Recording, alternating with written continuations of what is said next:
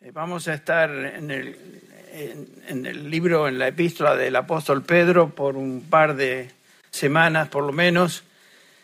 Eh, hemos por eh, semanas anteriores hemos estudiado el tema del, del el cristiano y su tiempo a solas con Dios, o mi tiempo a solas con Dios, creo que fue el título que le dimos a esa serie. Quisiéramos ahora enfocarnos en, en el tema del creyente y la prueba de su fe el creyente y la prueba de su fe. no hay duda que si yo hiciera la pregunta, ¿están pasando por alguna prueba?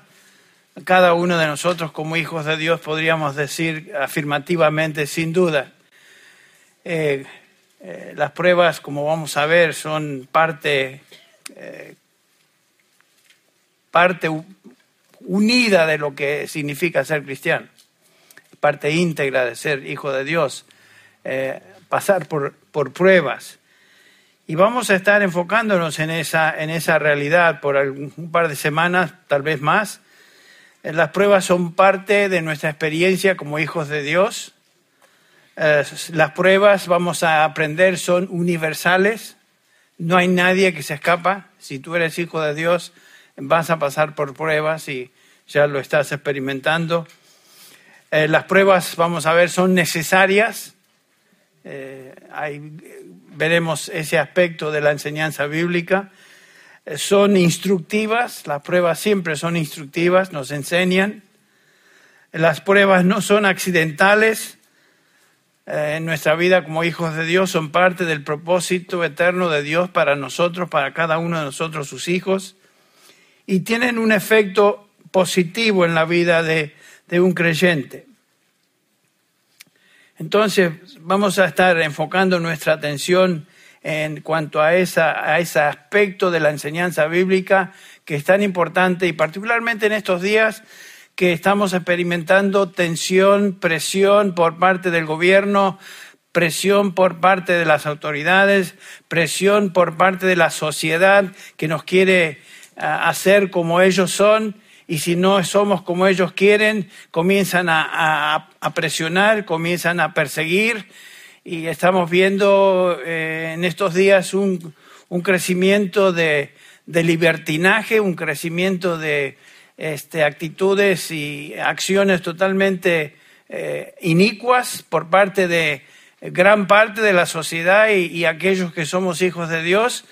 Estamos involucrados en el sentido que estamos experimentando eso alrededor, pero lo que vamos a ver es que si somos hijos de Dios y no participamos con el resto, eh, nos comienzan a mirar como bichos feos. Esta gente, estos son raros, estos son eh, seguidores de Trump, entonces vamos a, venir en contra de ellos.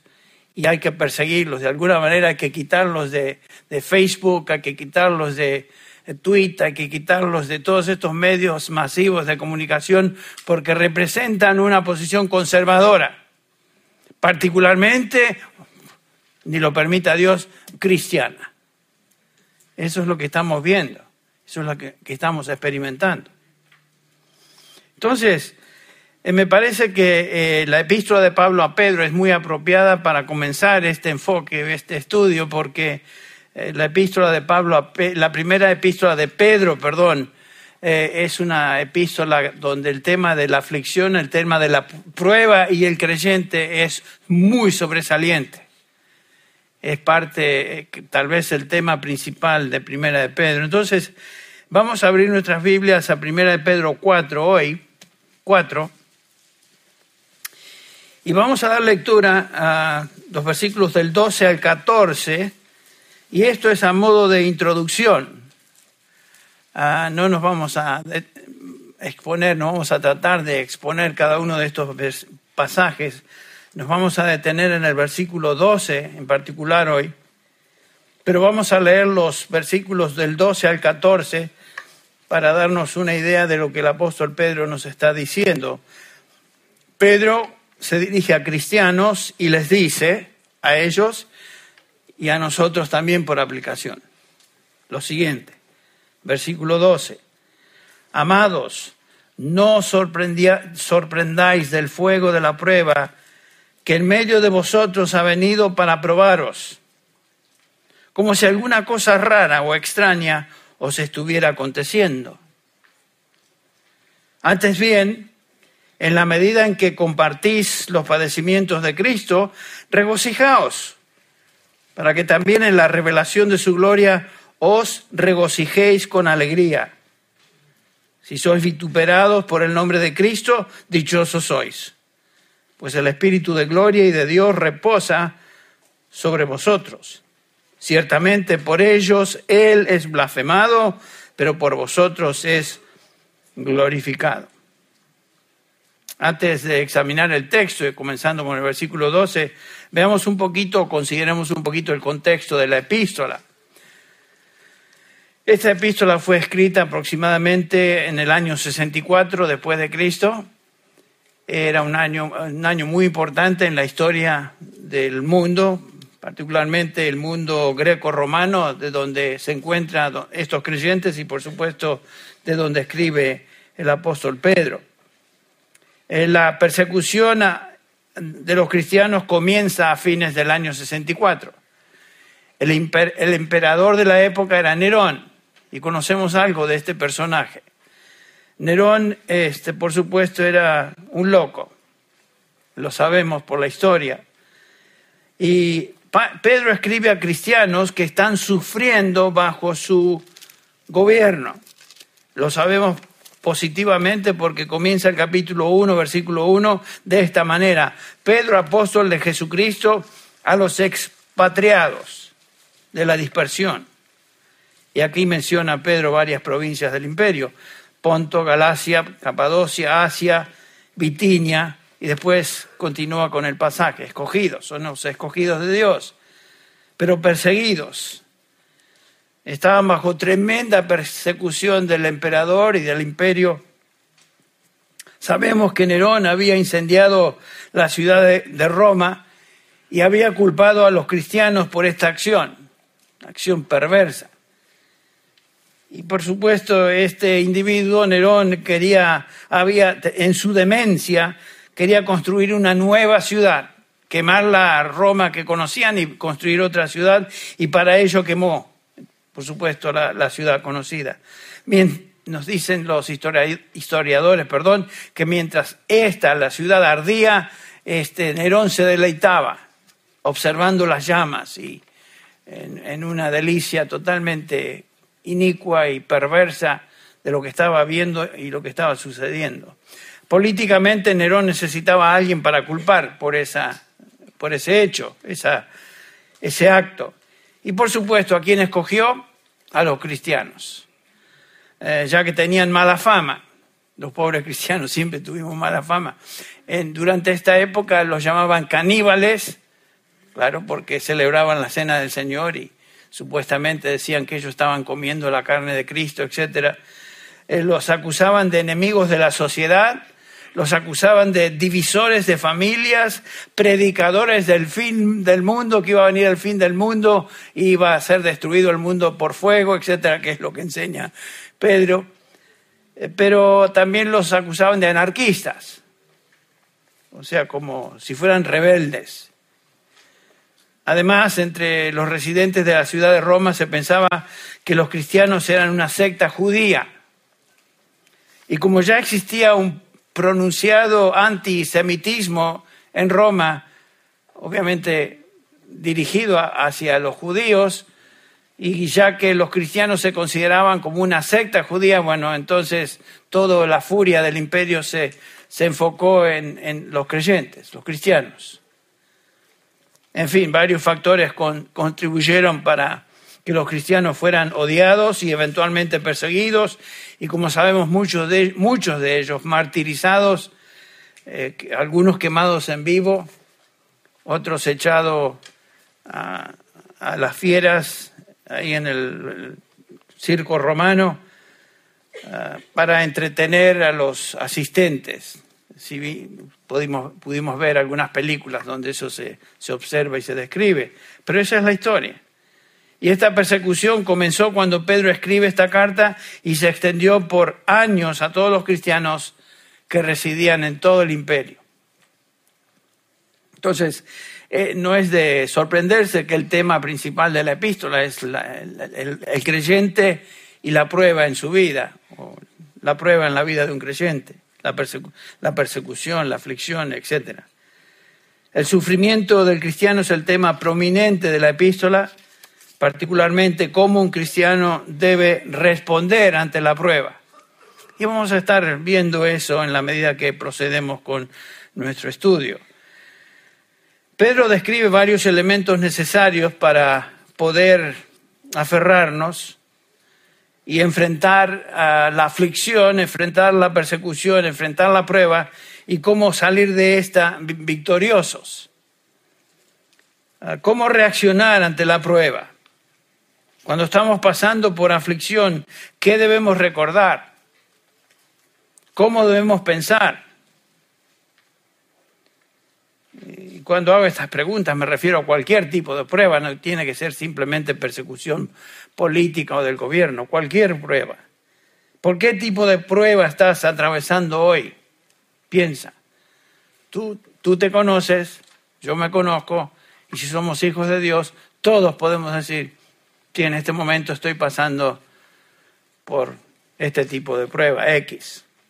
Bueno, eh, ¿Qué nos enseña la palabra de Dios acerca de esto? Y particularmente por medio del apóstol Pedro en esta eh, carta que vamos a considerar. Y lo primero que observamos, comenzando con el versículo 12, es que el cristiano debe esperar el sufrimiento. El cristiano debe esperar que la prueba va a ser parte de su experiencia. Lo leemos otra vez. 1 Pedro 4:12 dice, amados, no os sorprendáis del fuego de la prueba, que en medio de vosotros ha venido para probaros, como si alguna cosa extraña os estuviera aconteciendo. Observen eso. Y era una prueba significativa, era una prueba terrible, perseguidos por todo el imperio, de, dispersos por toda la, la diferentes provincias que se mencionan en el capítulo 1, versículo 1. Pero Pedro dice, no, no sorprendáis de eso. Qué interesante, ¿no? Porque es, es la misma exhortación para nosotros.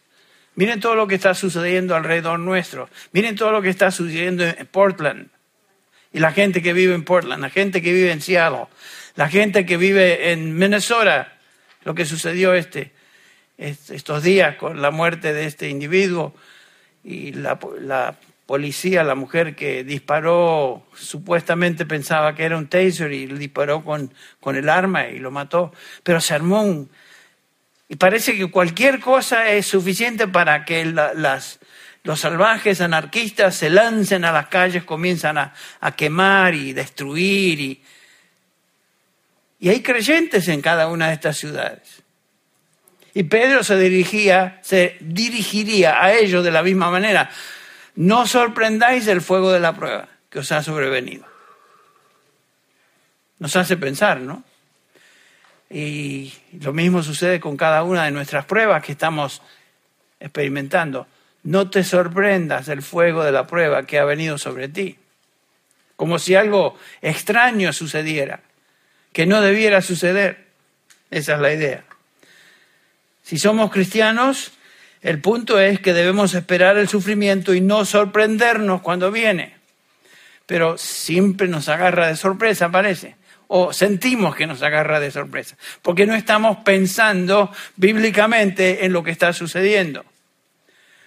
Si hay algo que ha influenciado mi vida en términos de eh, observar lo que sucede en mi vida y alrededor, es el fundamentarme en la doctrina bíblica ese, empuje, esa, esa, énfasis particular, se lo debo a Martin Lloyd Jones y, mi lectura de todo lo que Martin Lloyd Jones ha escrito a través de los años. Qué importante es la doctrina bíblica. Porque la doctrina, la revelación de Dios, la verdad de Dios acerca del Evangelio, acerca de todo, acerca de Él, acerca de lo que Él ha hecho y continúa haciendo, es la base de todo. No podemos discernir lo que pasa a menos que entendamos lo que Dios ha revelado en su palabra, su verdad. La prueba en la vida de un hijo de Dios, sabemos, es inevitable. Los sufrimientos van a venir y van a venir a todos. Noten como Pedro dice en el capítulo 5, versículo 9, hablando de resistir al diablo, firmes en la fe, sabiendo que las mismas experiencias de sufrimiento se van cumpliendo en vuestros hermanos en todo el mundo. Nos sentimos solos a veces en nuestra prueba, en nuestra aflicción particular, nuestra lucha. Nos sentimos solos. No, pero hermano Henry, si tú supieras el tipo de lucha que yo tengo, hasta me da vergüenza hablar de eso, ni te lo diría. Me da vergüenza, no puedo. Y, si tú supieras, eh, hermano, este, no, mi, mi, sufrimiento, mi prueba es demasiado. Y, me siento, yo no creo que hay hermanos en la iglesia tan, tan viles como yo soy. Ajá, fíjate. Mira lo que dice el apóstol Pedro. Los sufrimientos que se están cumpliendo en todos vuestros hermanos alrededor del mundo. Lo que ellos sufren es lo que tú sufres, lo que yo sufro. ¿Se acuerdan del domingo? Vimos esa lista tan simpática del apóstol Pablo en 1 Corintios 6, donde menciona y estos tipos, y menciona todo el tipo de pecados y, y las cosas homosexuales, fornicarios, adúlteros, borrachos, mentirosos, mm, ah, una lista enorme de pecadores, y después dice, y esto erais algunos de vosotros. Eran eran buenas mandarinas los, los, corintios. Pedro, Pablo dice, ustedes eran de ese, de ese tipo de calaña. Y si nos somos sinceros con nosotros mismos y vemos esas listas, y esa no es la única lista en el Nuevo Testamento, nos damos cuenta que la iglesia está compuesta de pecadores. Pecadores tan perversos y viles como ellos, como estos que se describen y como nosotros. Porque no somos distintos. El hombre, el ser humano, no ha cambiado en su naturaleza, es el mismo siempre. Y la, escritura fue dirigida, por supuesto, a creyentes como nosotros. La prueba viene a un hijo de Dios y esto es inevitable. Lo que debe sorprendernos es si no pasamos por pruebas. Yo ya me preocuparía un poco si no tengo ninguna prueba porque las pruebas son parte íntegra eh, de lo que significa ser hijo de Dios. Jesucristo, el Señor Jesús garantizó eso. Así como garantiza nuestra seguridad eterna, mis ovejas oyen mi voz, si me siguen, yo les doy vida eterna, no perecerán jamás. Escrito Jesucristo, firmado Jesucristo. Eso es una garantía, ¿no? Pero así como Jesucristo garantiza esa, el mismo Señor Jesús dice, en el mundo tendréis aflicción. Firmado el Señor Jesús. O sea, no nos podemos escapar. Mm, Jesús no dijo, tal vez tendréis aflicción, o puede ser que tengáis aflicción. O algunos tendrán aflicción, pero los mejores, los que se portan bien, no van a sufrir tanto. Nada de eso. Garantizado para todo hijo de Dios. Bueno, malo, mediocre, todos somos iguales delante del Señor. Tendremos aflicción. Escribiendo a, los creyentes, Juan les dice en 1 Juan 3:23, hermanos, no os extrañéis si el mundo os aborrece. Cada vez que veo estas patotas de anarquistas que hacen este desastre.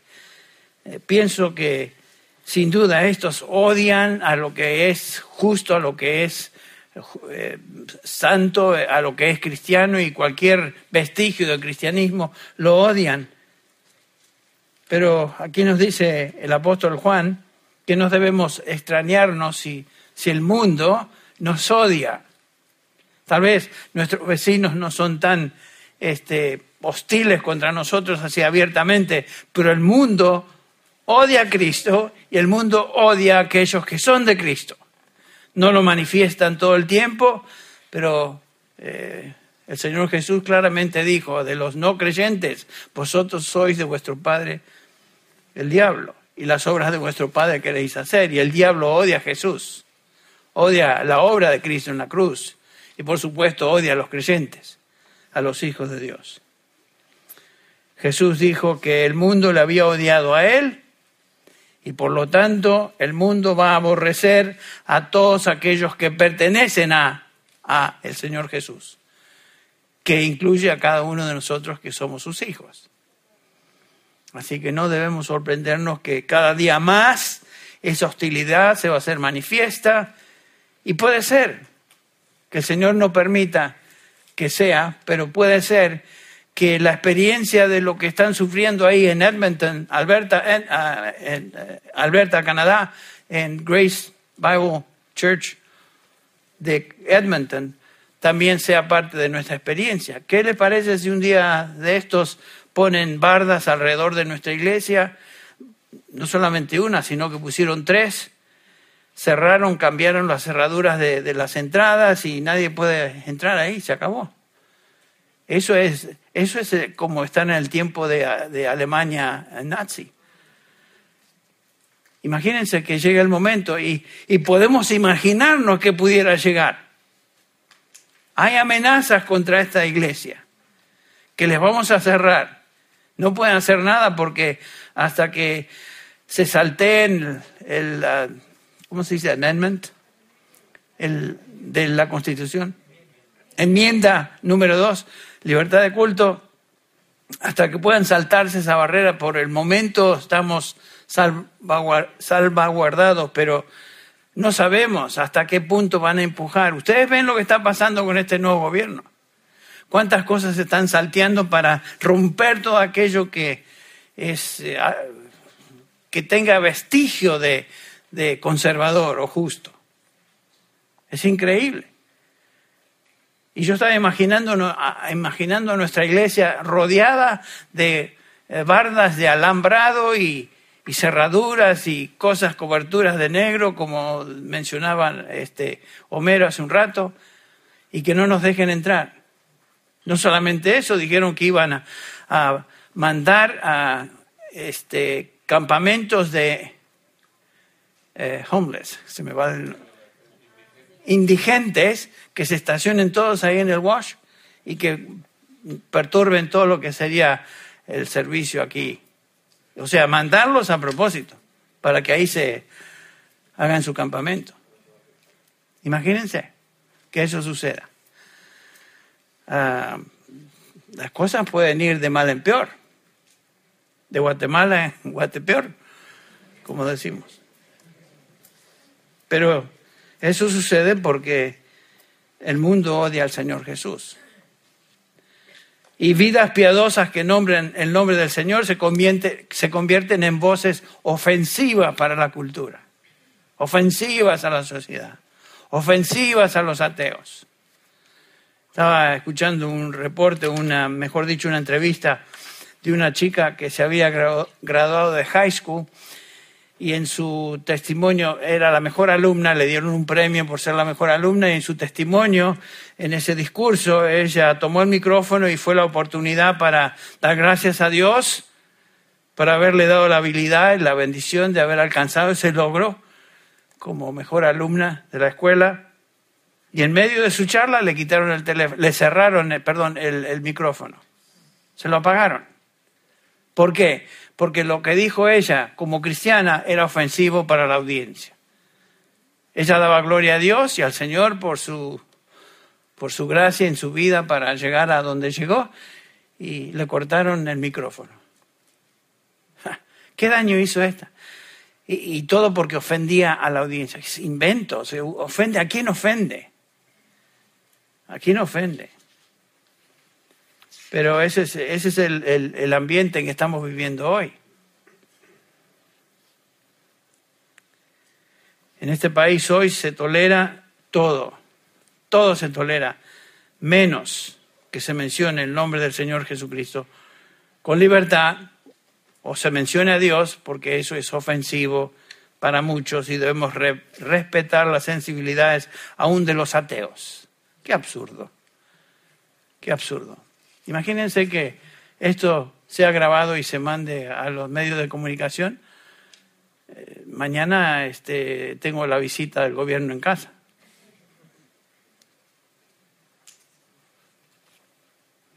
El punto, el punto es este, que todo lo que estamos observando y Dios dice en su palabra es que no nos debe sorprender la persecución.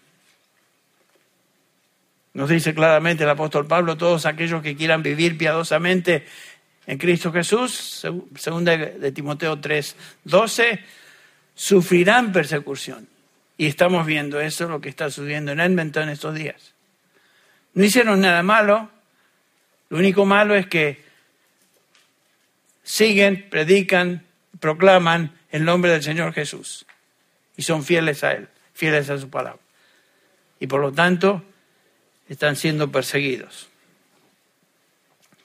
Un cristiano obediente que testifica se convierte en una incomodidad a la gente impía y por consiguiente sufrirá persecución. Eso bíblicamente es inevitable. ¿Qué vamos a hacer? ¿Nos vamos a quedar calladitos? Entonces nos hagamos solas porque se nos viene el gobierno encima. No. no. No es cuestión de ser insolentes, no es cuestión de ser torpes, no es cuestión de ser eh, hostiles por el solo hecho de ser hostiles contra el gobierno. Pero hay cosas que no se pueden dejar de hacer como hijos de Dios. Una de estas, y sobre todo, es la proclamación de su verdad, de su, verdad, de su palabra. Y atenerse a, las consecuencias de eso.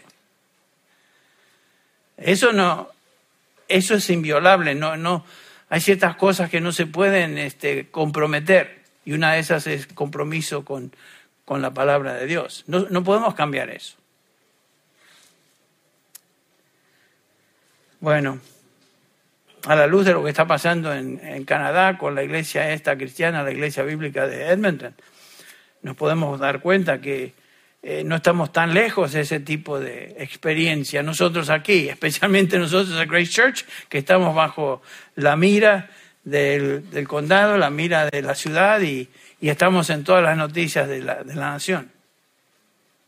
Están salivando, el momento llegue para que condenar a esa iglesia y mandarnos todos a quién sabe a dónde y cerrar nuestra, nuestra iglesia.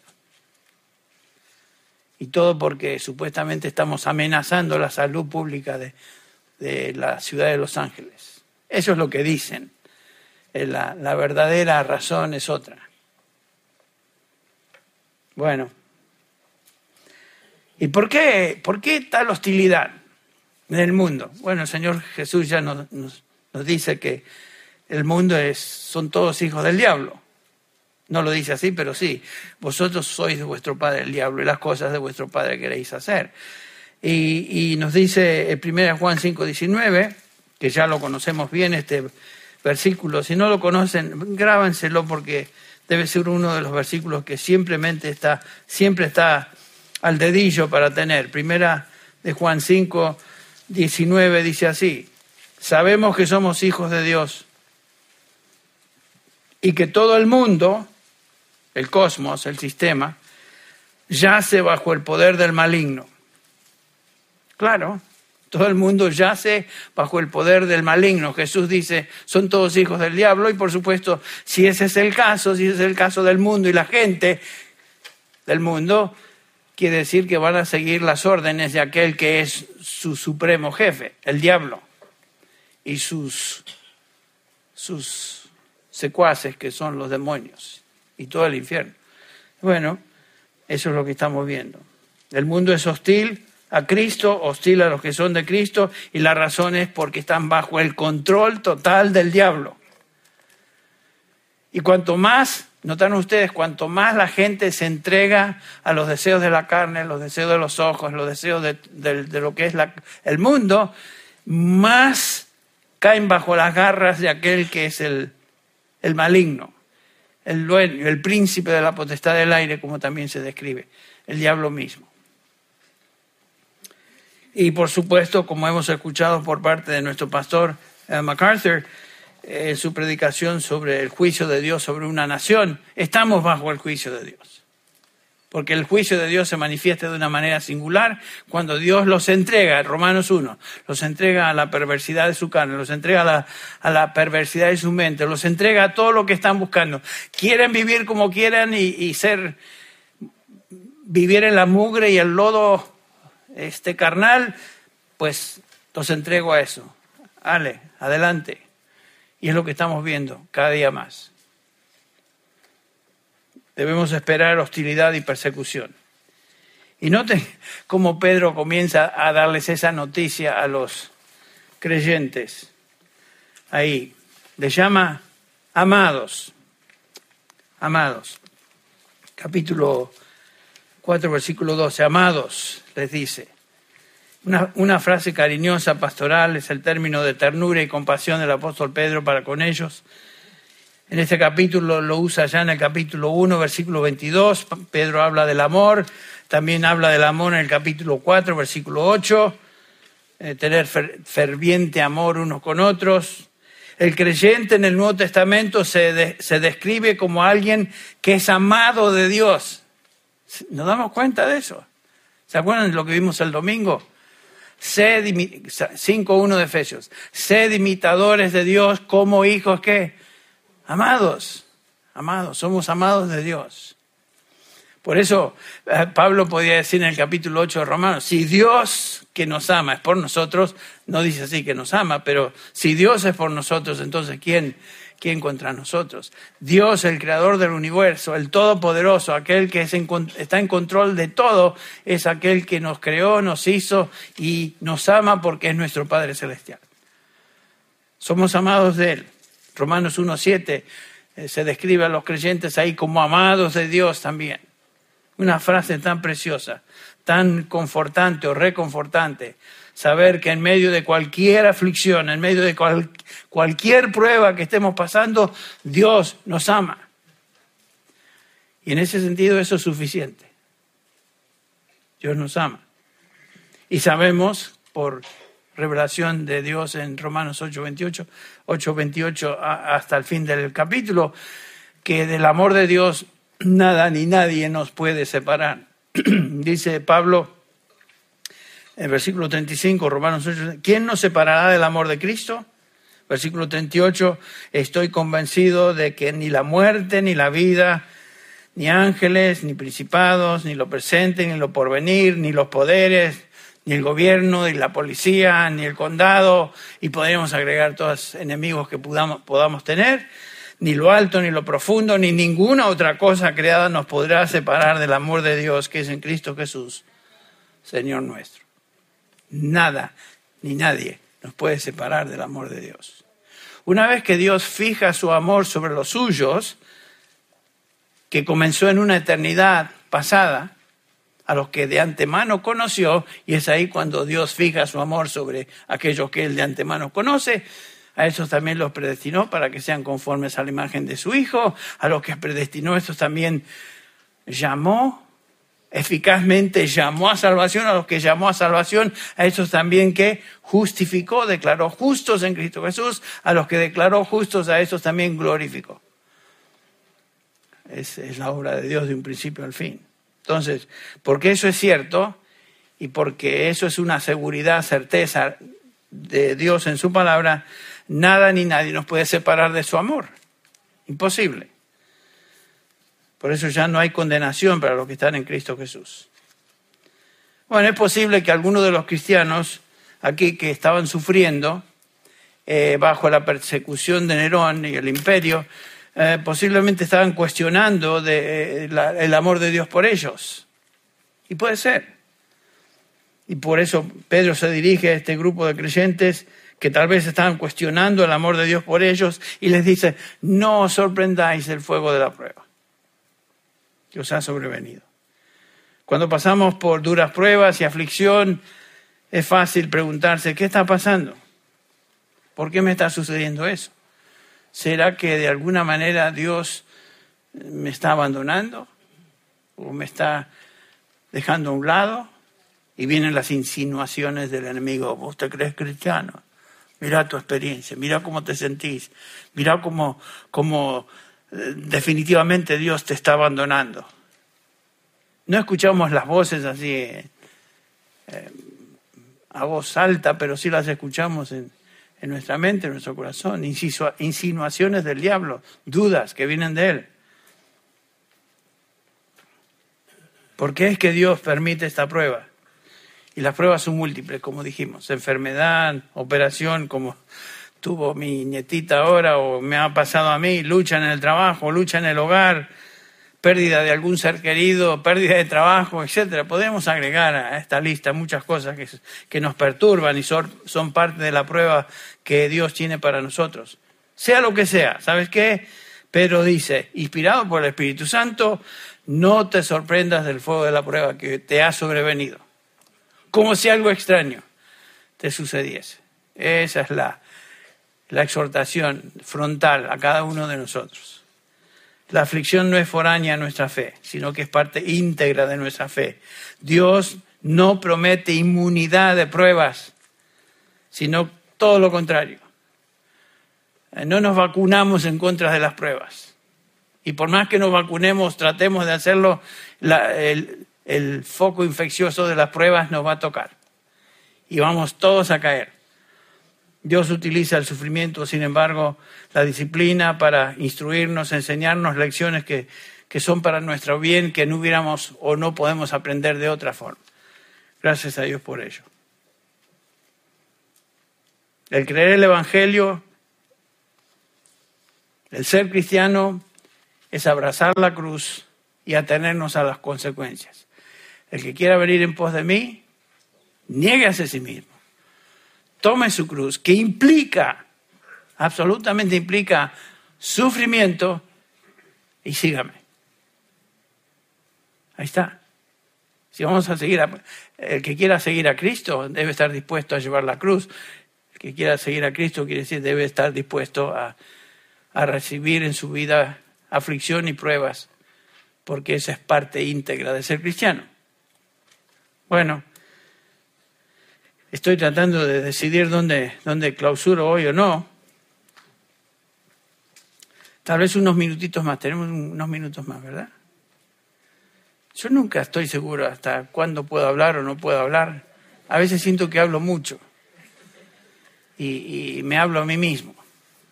Sí, en cierto sentido me hablo a mí mismo me estoy predicando a mí mismo, pero no quiero aburrir a la audiencia de todas maneras.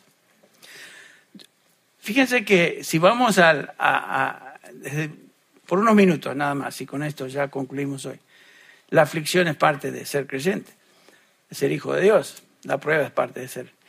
Y noten que claramente nos enseña el libro de eh, Hebreos, capítulo 12, que la vida cristiana está, incorpora disciplina de Dios. Y la palabra disciplina, que es pedagogía, en, en, estos Nueve veces se menciona la palabra pedagogía en el capítulo 12 de Hebreos, del 5 al 12, del 5 al 11. Esa palabra pedagogía quiere decir eh, instruir, eh, este, entrenar. la instrucción y el entrenamiento al cual se refiere eh, el, autor de Hebreos acá es la instrucción de Dios para con sus hijos, que siempre trae dolor, porque dice el versículo 6, porque el Señor al que ama disciplina y azota a todo aquel que recibe por hijo. La palabra disciplina es instrucción, paidea, pedagogía. Qué interesante. Aparece nueve veces aquí y es donde nosotros obtenemos esa, esa palabra castellana también, pedagogía, y tiene la idea de educar, tiene la idea de entrenar. O sea, cuando Dios nos disciplina con su vara, la idea es entrenarnos. Y saben que lo necesitamos. Porque el argumento de, Hebreos 12 es, ¿qué, qué padre no, no ejerce la disciplina sobre sus hijos? Bueno, un mal padre eh, no toma responsabilidad de eso, una mala madre no hace eso, pero un padre responsable siempre disciplina a sus hijos. Y a veces la educación de nuestros hijos incorpora consecuencias adversas, ¿no es cierto? Lo hemos experimentado como hijos y lo hemos experimentado como padres en la vida de nuestros hijos. Disciplina y aún azote cuando, cuando es necesario.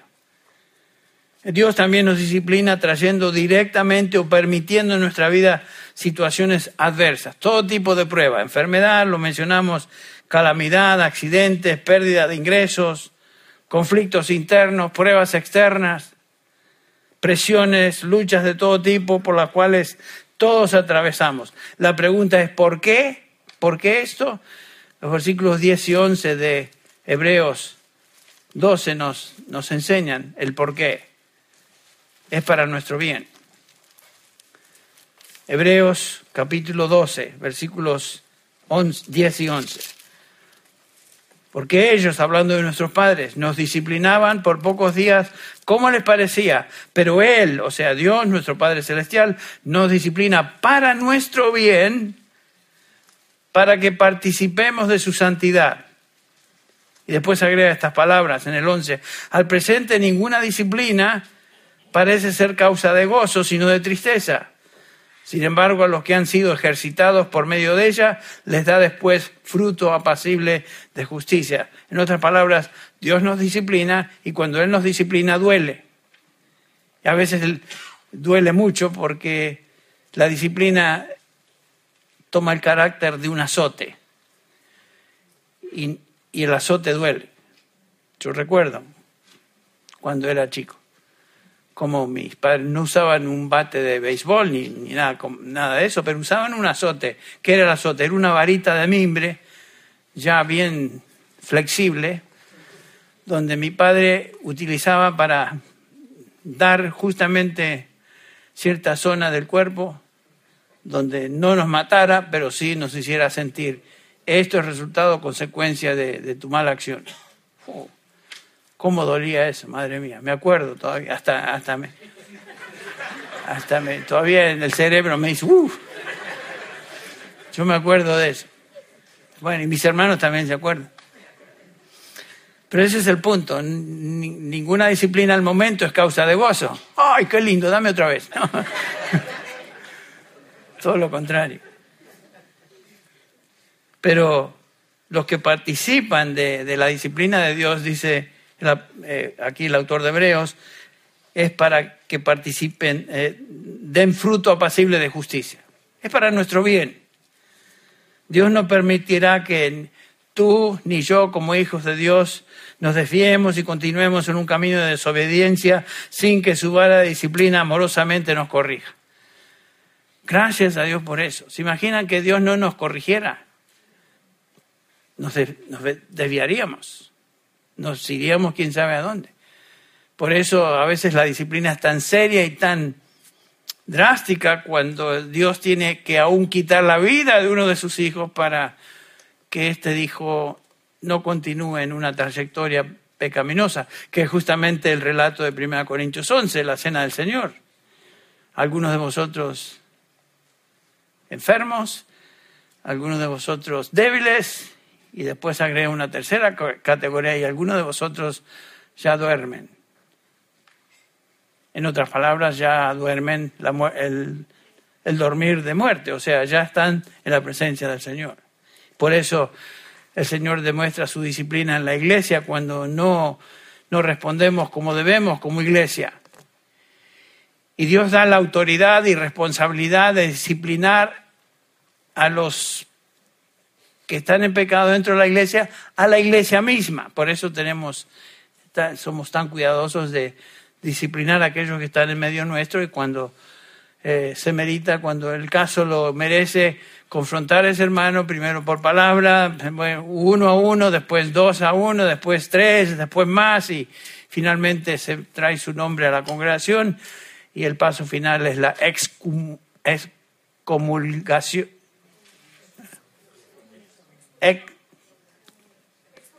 expulsión, quitar de comunión. Tengo ahí una, una cosa que compré en España, la vieron ustedes en mi oficina, este, que habla de la excomunión, pero lo dice en latín.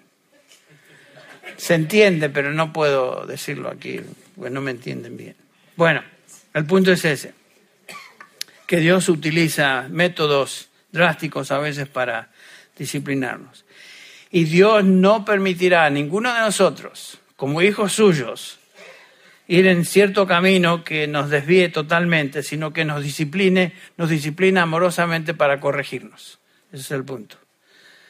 Y la obra que Él comenzó al salvarnos, Él continúa perfeccionando y terminará hasta el día de Jesucristo, lo cual implica disciplina en el correr del camino.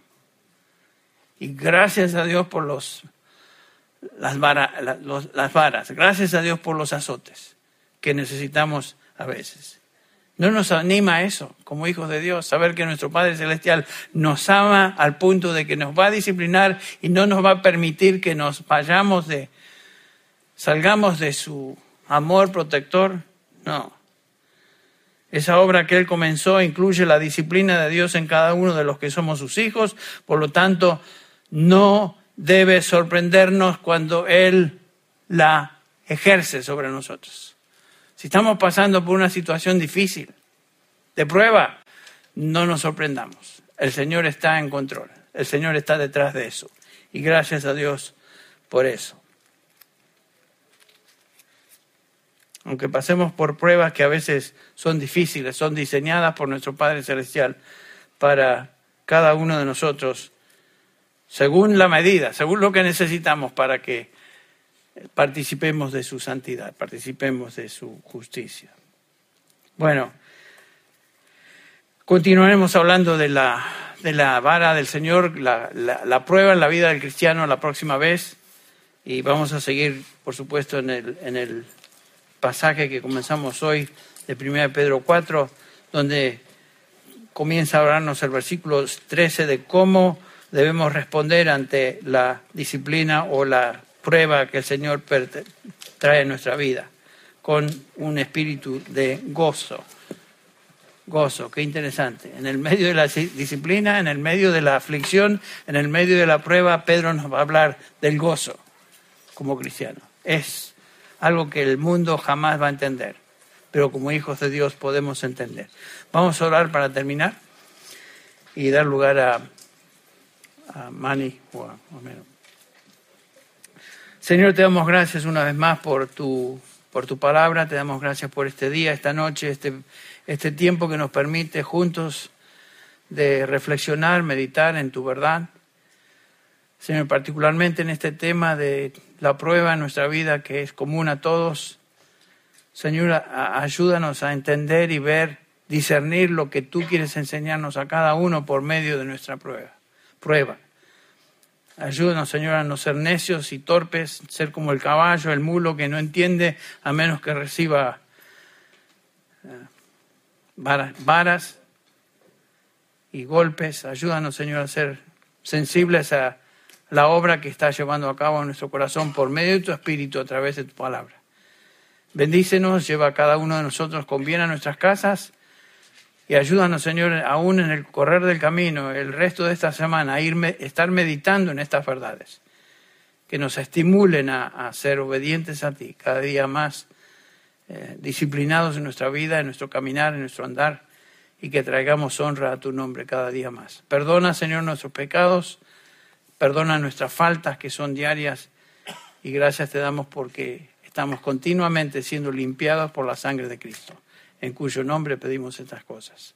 Amén.